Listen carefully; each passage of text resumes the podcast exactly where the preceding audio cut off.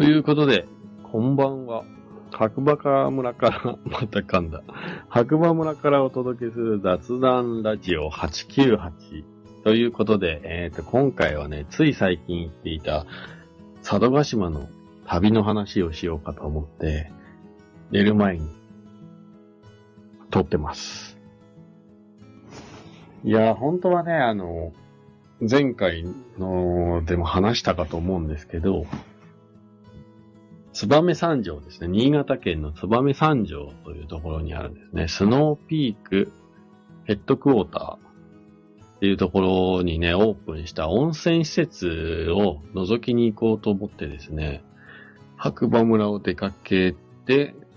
まあ高速道路というか道路走ってたんですけど、まあそこでちょっとね、突然ね、佐渡島も行ってみたいなと、久しぶりに。前回行った時は多分もう15年とか、もうちょっと前かな。ですね。前回は自転車をですね、積んで、自転車で、まあ、佐渡島を回るっていう感じで行ったんですけど、それからもう15年以上経ってると思うんですけど、で久しぶりにね、こういうチャンスがあって頭に浮かんできたので、もういっそのこと言ってしまおうかっていうことになって、まあ、ググって検索して、まあ、佐渡島のフェリーの時間何時かなっていうところから始まって、で、ギリギリ乗れるねっていう時間に、着きそうだったので、下道をやめて高速道路を使って新潟港に向かうっていうね、ちょっと無謀で無計画な、えー旅をしてきました。で、何ですかね、フェリーがね、普通のカーフェリーと高速ジェットホイールっていうやつだったと思うんですけど、の2種類が出てて、たまたまね、僕らがギリギリというか間に合ったその時間に間に合わせて行ったのが高速船でした。で、調べてるときは往復で7000ちょっとっていう情報だったので向かって行ったんですけれども、まあ実際ですね、新潟港についてみると、その高速船っていうのがですね、えー、乗車時間っていうんですかね、乗船時間が67分。で、片道がなんと7200円ということで、往復すると1万4400円？まあ1万5000円弱。っていう値段ということがね、わかり、ちょっと一回そこがね、高すぎるんで、帰ろうかなって思ったんですけど、で、まあ、隣のね、時刻表を見たら、カーフェリーの方だと一番下のクラス2等車で雑魚寝みたいなね、えーっと、切符が片道3110円であったので、まあ、もうね、せっかく気持ちが佐渡に行くっていう感じになっていたので、もう7200円で行って、高速船で行って、帰りはのんびり、カーフェリーの一番下のクラスをね、2等席で3100円の値段で帰ってこようかっていうことで、まあ落ち着いてですね。まあなので往復1万円ぐらいですかね、今回は。ね。往復1万円ということで、まあ佐渡島に行くフェリーに飛び乗ったわけです。で、もちろんね、車は新潟港にね、置いていく予定で、まあ、レンタカーも調べてたんですけども、なんかね、北海道行きのフェリーとかが発着している港と、土佐航路、佐渡島、土佐じゃない、佐渡島に行く船が出る建物が違うみたいで、新潟港って、無料の駐車場のイメージだったんですけど、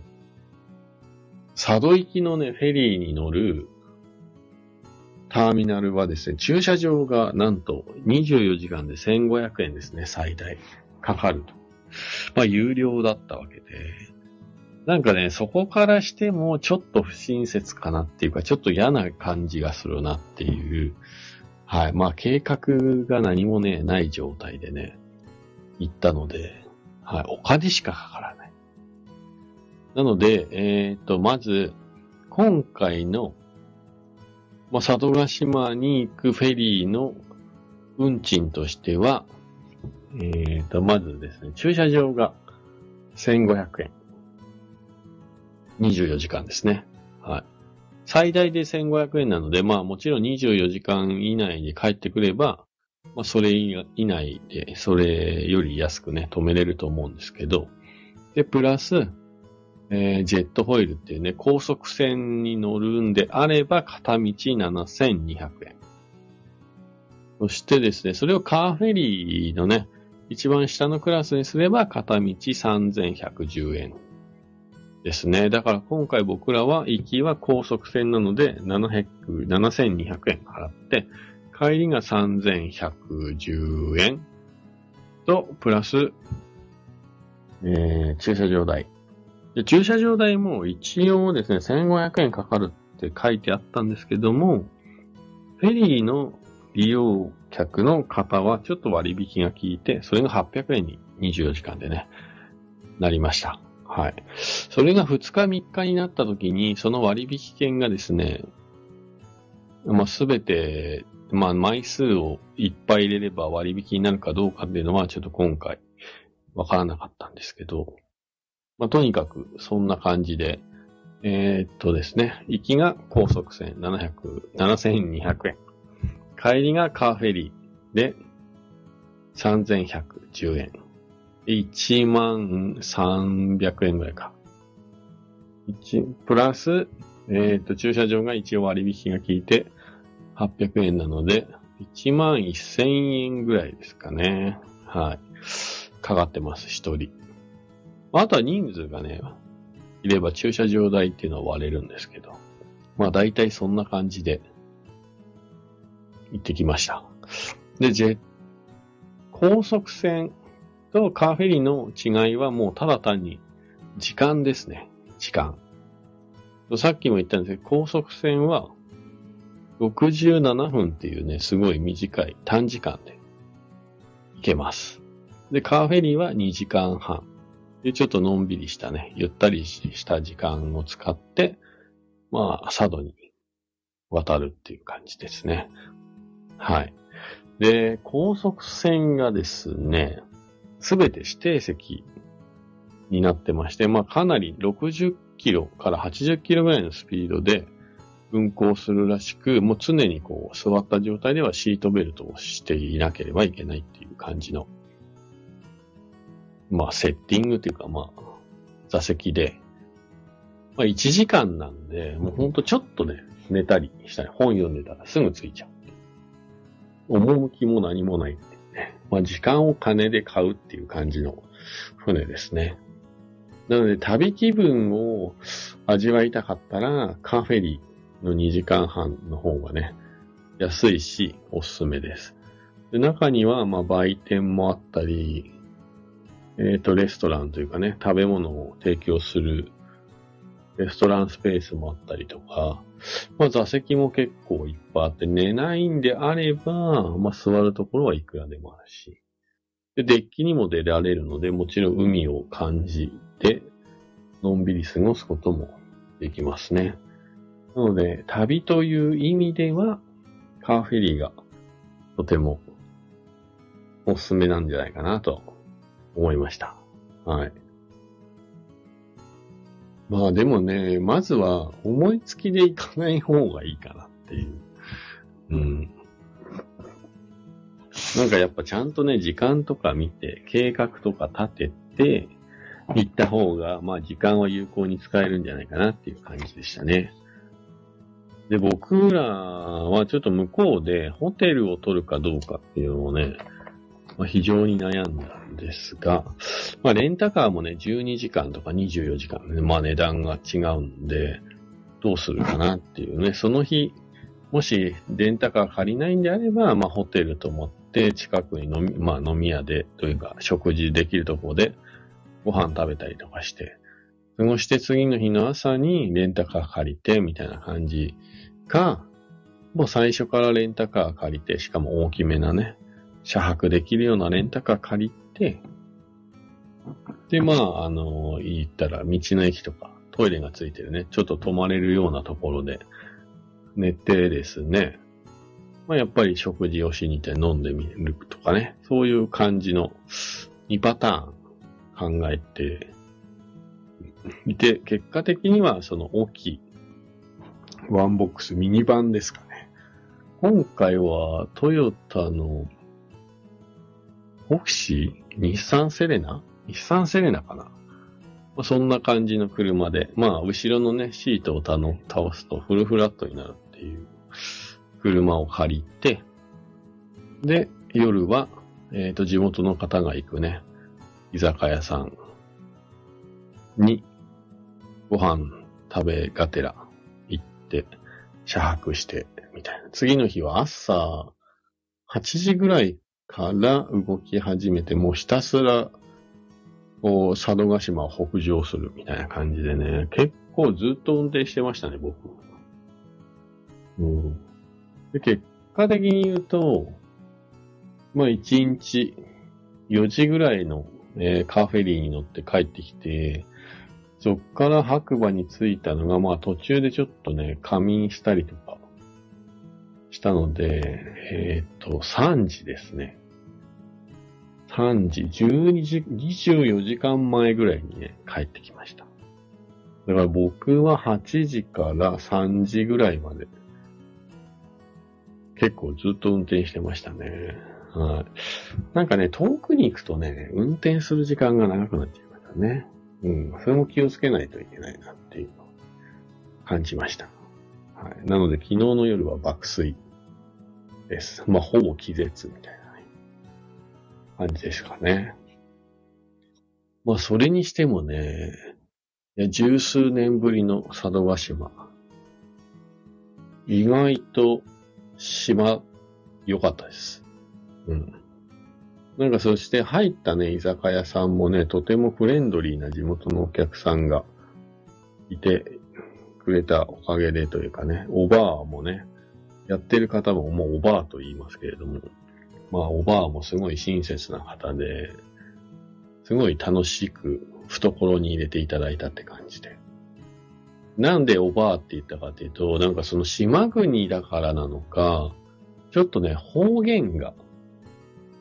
沖縄チックだったんですよ。なので、なそのなん、語尾が大丈夫さーみたいな、そういうなんかさーみたいなね、語尾がすごい伸びる感じの喋り方だったので、とてもなんか共通する部分があるのかなっていう感じで、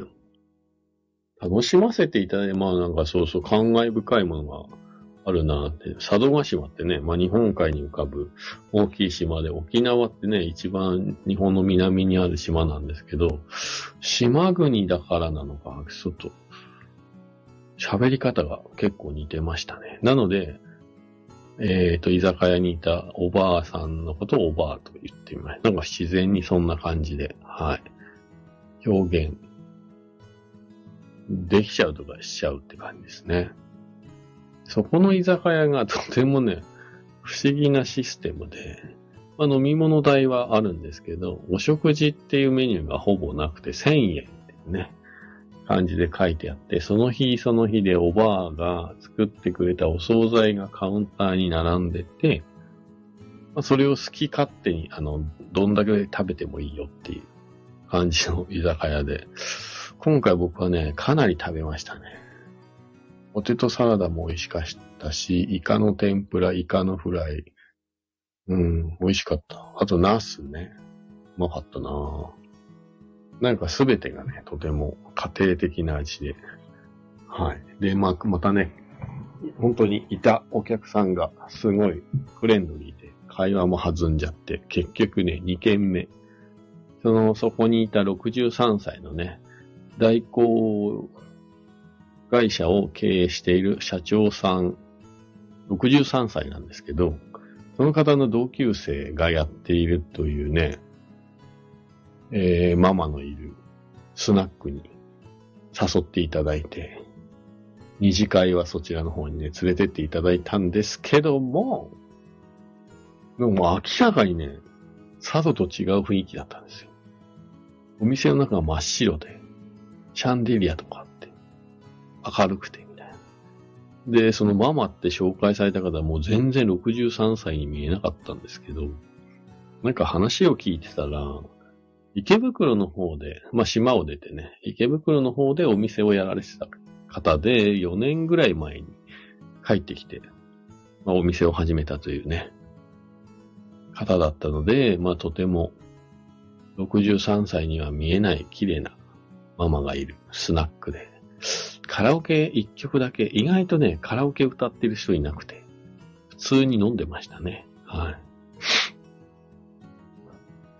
そう、そんなこんなでね、夜は更けてって何時かな忘れたけど、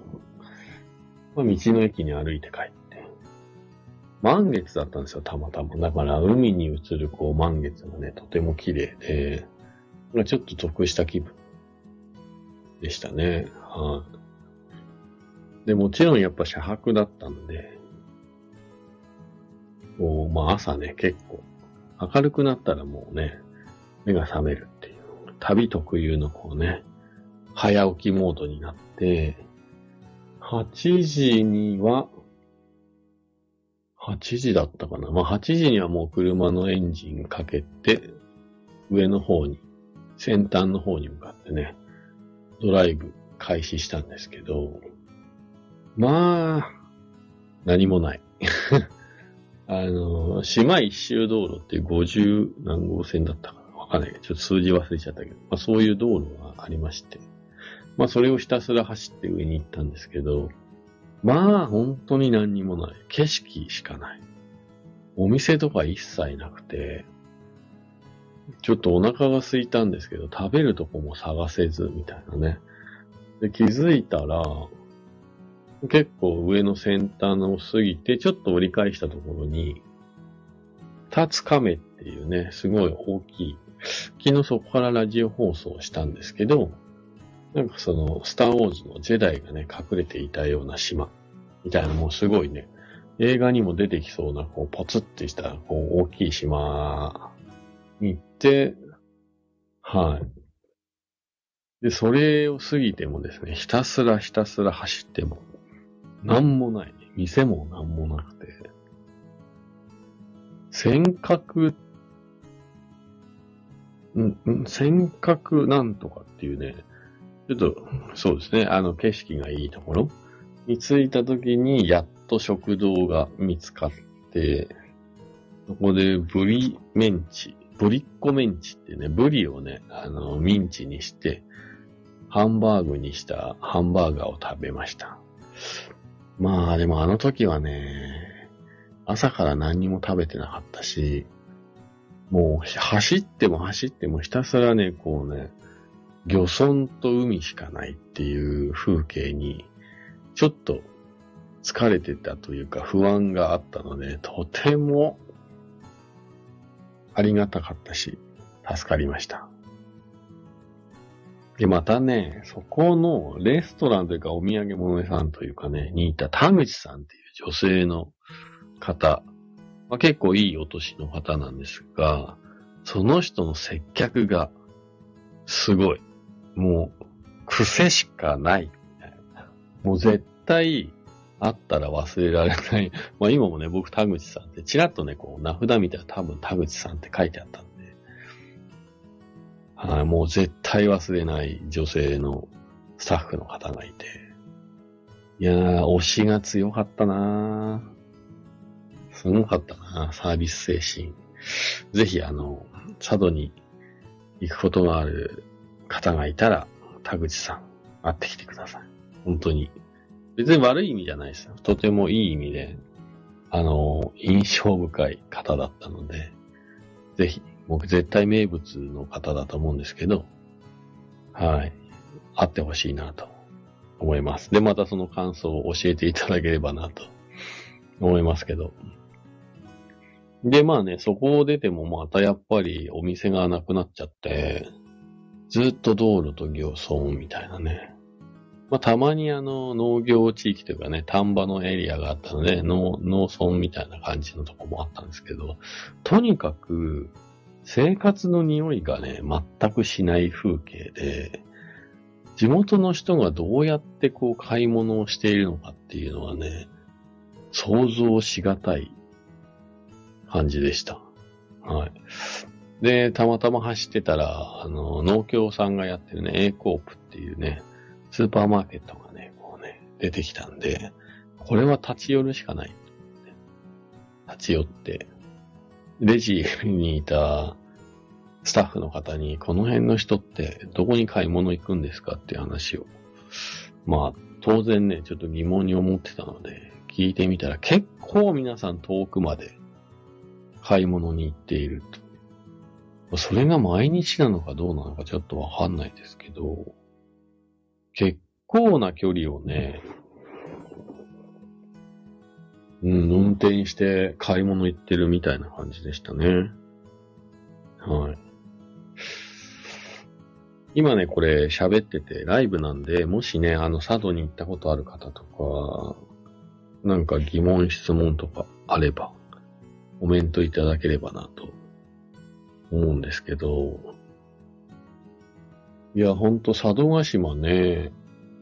十数年ぶりに行ったけど、島感がすごい。本当に島でしたね。で、結局、下半分はね、もう時間的に間に合わなくて行けなかったんですけど、まあ今回は、まあ、レンタカーっていうこともあって、結構ね、観光地スポット見て回って、最後は、まいろいろもう、下半分は捨てて、金山行ってきましたね。で、またね、金山が、想像していたよりも、なんだろう、規模が結構大きくて、もう絶対行ったら行ってほしいですけど、だか注意点があって、まずね、コースが2つ分かれてます。コースというか、その、なんですかね、見る場所が、その江戸時代の頃の鉱山、行動をですね、復元した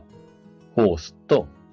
それよりもうちょっと朝、近代ですね、明治とかなのかな、江戸時代ではないちょっと近代にね、近い時代の行動を再現したコースと2つあって、両方回ると70分かかりますっていうね、表示があったので、ちょっと今回は時間がね、そこまでなかったから、どっちかにしようかなっていう話で。で、こう写真の見た目がどう見ても、江戸時代の頃のものを見た方が面白いんじゃないかってなって、そんな話をね、あの、チケット売り場の前でしてたら、そのチケット売り場のスタッフのおばちゃんにその通りって言われたので、今回その江戸時代の方のね、えー、古い方の時代のものを復元したという、再現している行動の方に行かしていただいたと言ってきました。で、えっ、ー、と、外はもう結構蒸し暑くて、もちろん20度以上はあって、暑い暑いなんつってね、車乗ってたんですけど、注意書きを見たら行動の中がですね、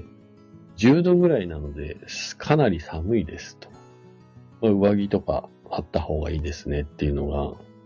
書いてあったんですけどね、そんなものは持ってなかったし、汗をかいたままで入った瞬間ですよ。もう階段に足を一歩踏み出す以前に、めちゃめちゃ冷気が下から来て、もうとにかく寒かった。凍えましたね。本気で。10度ですからね。気温差が下手したら20度ぐらいね、あるぐらいの感じで。はい、もう鳥肌もの。でももうね、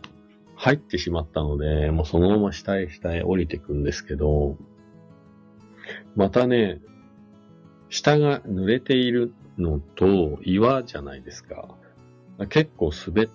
るんですよね。まあ一応手すりが、滑りやすいところは手すりがあったんですけど、まあこれもですね、できれば、まあ、滑りにくい靴とかし、まあね、履いていった方がいいかなって今回言って、はい、注意点としてはそんな感じです。なので、まあ、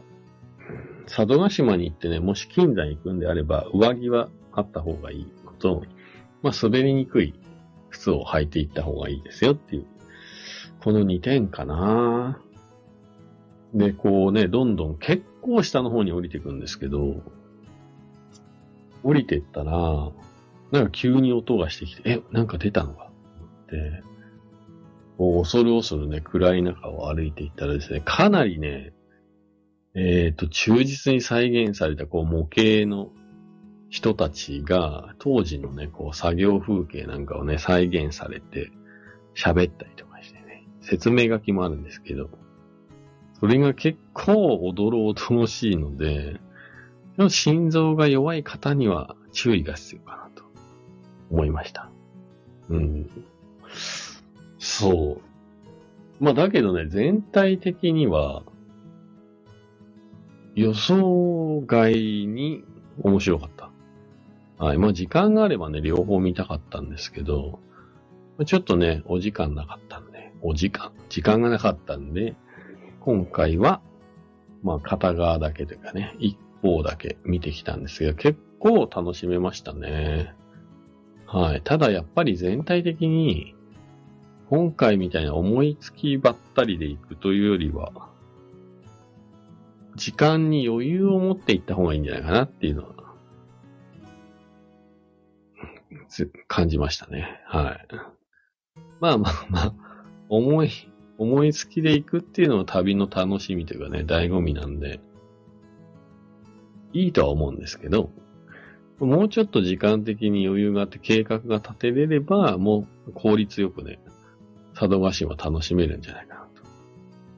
思ったりなんかして。はい。次はなんかちょっと、やっぱり自転車をね、今、楽しく遊ばしてもらってる e バイクっていうね、電動アシスト付きのマウンテンバイクをできれば積んで、フェリーに積んで遊びに行きたいなって思いました。うーん。なんかね、最近なかなかこうね、旅行にも行きづらいというか、ね、今日ニュース見たら、アメリカドルが139円みたいなね、何十年ぶりかの円安でみたいな、もうますますね、旅行は行きづらいと思うんですけど、まあ、そんな中でね、こんな、えー、どれぐらいかな、170キロって書いてあったかな、Google マップで。ぐらいの距離にあるね、佐渡島なんですけど、もうちょっとあるか。なんかすごい旅行に行ってきた気分になれて、なんか満足感がありますね。うん。フェリーは、まあやっぱりカーフェリーと、ね、2時間半ののんびりしたカーフェリーと、まあ67分で着く、ちょっと高めの高速船とね、今回両方乗ったんですけど、おすすめは完全にお値段のことを抜いても、2時間半、うん、かかるんですけど、カーフェリーの方がおすすめです。そっちの方が本当により旅をしているというか、旅に行く、旅から戻ってくるっていう感覚がね、感じられる乗り物だったので、はい。次は絶対そっちがいいな両方とも。と、思いました。本当はね、海外旅行とか行きたいし、沖縄とかも行ってみたい。行ってみたいというか行きたいんですけど、なかなか時間的なものとかもね、あるんで、今はまだ難しいかなと思う中での今回の思いつきで行った佐渡島。意外と良かったです。なんかもう一回またちょっとチャンスがあればとか時間作っていきたいなっていうね、感じです。うん、なんかね、今日ね、朝というか昼間ね、一回ラジオを収録してたので、まあ今日やるかやらないかね、悩んだんですけど、こういうのって、時間を空けると自分のこう感覚がどんどんどんどん鈍っていくので、まあやっぱフレッシュなね、こう間髪開けずに喋った方が、なんかより人に伝わるかなと思って、まあ今日2本目というかね、まあ日付変わったんで、まあ、1本目ですね。えっ、と、何日 ?8、7月18日？ん？何したっけ？はい。あ16日ですね、の土曜日。7月16日の土曜日のね、えっ、と、ラジオ配信をしてます。うーん。そして、なんとなんと、これは絶対お伝えしておきたいなと思ってることが一点。えー、今ね、僕、白馬の自宅にいるんですけど、1階のね、リビングが超寒い。今ね、本当に寒くて、家から帰って、仕事から帰ってきたら、寒すぎてですね、家の中が。もうこの音わかりますかね半袖だと寒いので、まだね、片付けしてなくて、こう、ハンガーに引っかかってた、ユニクロのライトジャウン、ダウン、ライトダウンを T シャツの上から着て、今ね、放送してますね、これ。嘘のような本当の話。7月の16日ですよ。はい。この時期にダウン着るなんて、今まであったかなちょっと想像というか、あんまり、記憶にないですね。なんかそれぐらい、今日は寒いっていう。まだね、ダウンが必要でしたね。よかった、片付けなくて。まあ日本全国でどれぐらい気温の差が今日だけであるのかね、わからないですけど、今年はちょっと天気というか気温が寒暖の差がありすぎてね、体調管理がほんと難しい。うん、皆さんもね、ぜひ、体調管理気をつけて、せっかくね、今日から3連休なんで、えー、楽しんでもらえばなと思います。でね、えっ、と、ぜひ、お時間あってね、近くの方は、白馬村、とてもね、今いい季節です。緑がね、目にすごい鮮やかで、まあそこまで混んでないし、まあこの3連休は混むかもしれないですけど、まあやれることもね、年々このグリーンシーズンっていうのは増えてきてるので、ぜひ白馬にね、遊びに来ていただければなと思います。で、えー言い忘れましたけど、僕一応ね、コーヒー屋をやっております。で、今はカフェをね、